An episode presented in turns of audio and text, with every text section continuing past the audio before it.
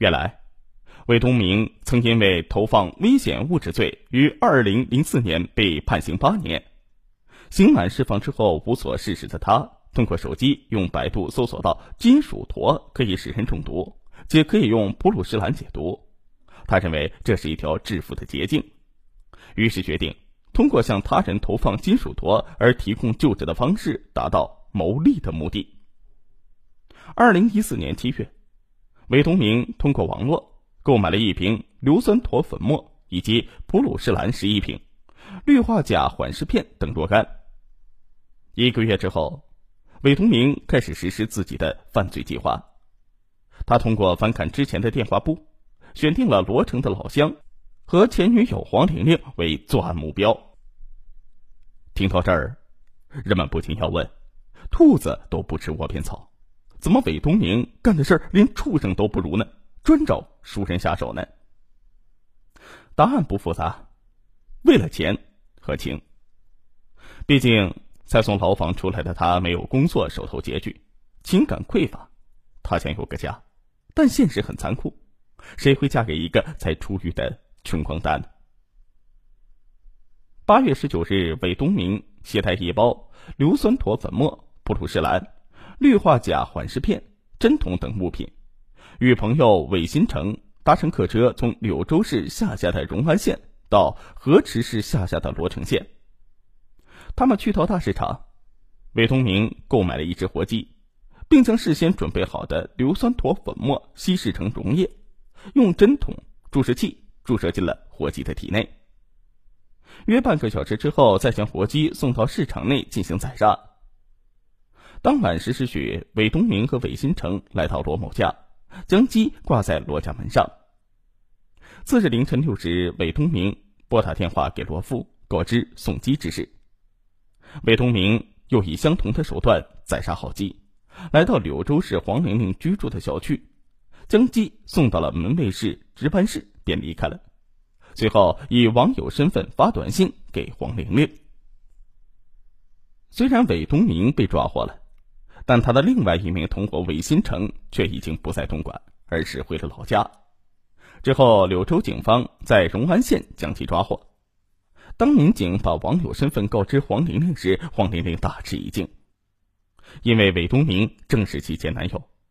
两人之前在广东打工时认识，因为性格不合而分手。他回到了柳州之后，韦东明曾经多次打电话和发短信给他，他都置之不理。于是心有不甘的韦东明便以网友的身份与黄玲玲接触。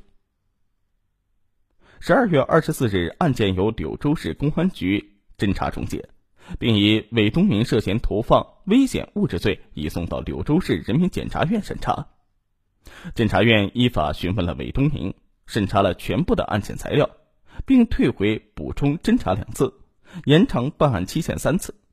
在收集了大量证据之后，于二零一五年八月，以韦东明涉嫌投放危险物质罪起诉至柳州市中级人民法院。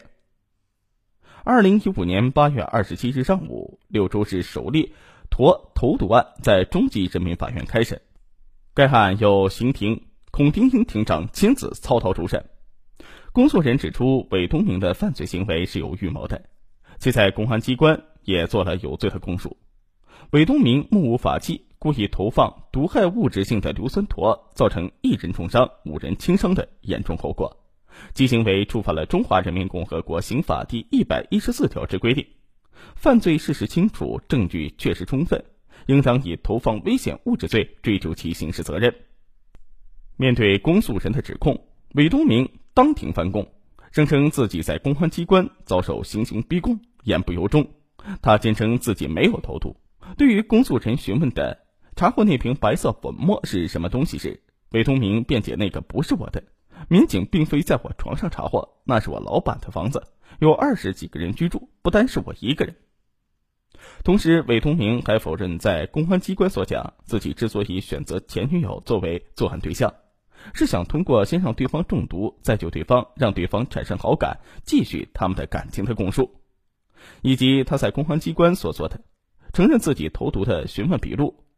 他解释道：“是刑侦队梁某某编写的，然后逼我签字。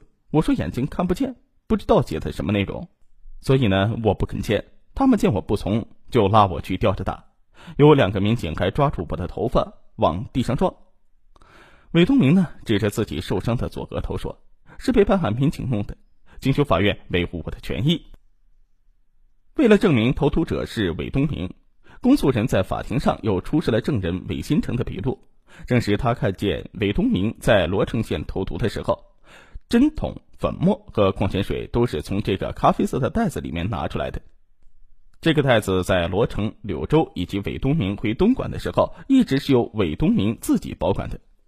韦东明在去罗富家之前呢，曾经告知他这个药可以卖钱。他说：“把白色粉末拿给别人吃，通过金属坨让人中毒。等人家病了，就拿蓝色瓶盖的药给人家医。医好病之后就可以要钱了。当天去罗城县，韦东明正是这样做的。也许是自知罪孽深重，所以韦东明在回答时常常答非所问，毫无逻辑。但他仍尽可能的避重就轻。”公诉人问韦东明是否发过解毒方法的短信给罗富和黄玲玲，韦东明一时称没有，一时称忘记了，最后又称曾经发过。公诉人随后出示了他发给罗富的短信，证明韦东明是在罗富未告知家人中毒的情况之下，主动发去了解毒方法的短信，并向罗富索要六万元钱。最后，在大量的人证物证面前，韦东明承认了他送机给罗富和黄玲玲的基本事实。在这起投毒案件的审理中，还出现了少见的一幕：当公诉人指控韦东明犯投放危险物质罪时，他坚称自己无罪，可辩护人却要为韦东明做有罪辩护。怎么会出现这种情况呢？辩护人说：“整个案卷我认认真真的看了五天，我认为里面的证据还是充分的，所以我准备为被告做有罪辩护。”听了辩护人的这番话，韦东明抹了抹额头上渗出的汗水。他一直声称自己无罪，此时也感到大势已去，就答应了辩护人为他做有罪的辩护。辩护人认为韦东明的行为没有侵害公共安全，他将硫酸坨注射进了活鸡体内，杀了之后分别送到罗富和黄玲玲家，其行为的对象是非常特定的、非常明确的，所以韦东明的行为不符合投放危险物质罪中的目标人群不特定这一特征，应认定为。故意伤害罪比较合适。公诉人认为，投放危险物质罪中的目标人群特定或者不特定，应从其造成的后果来看。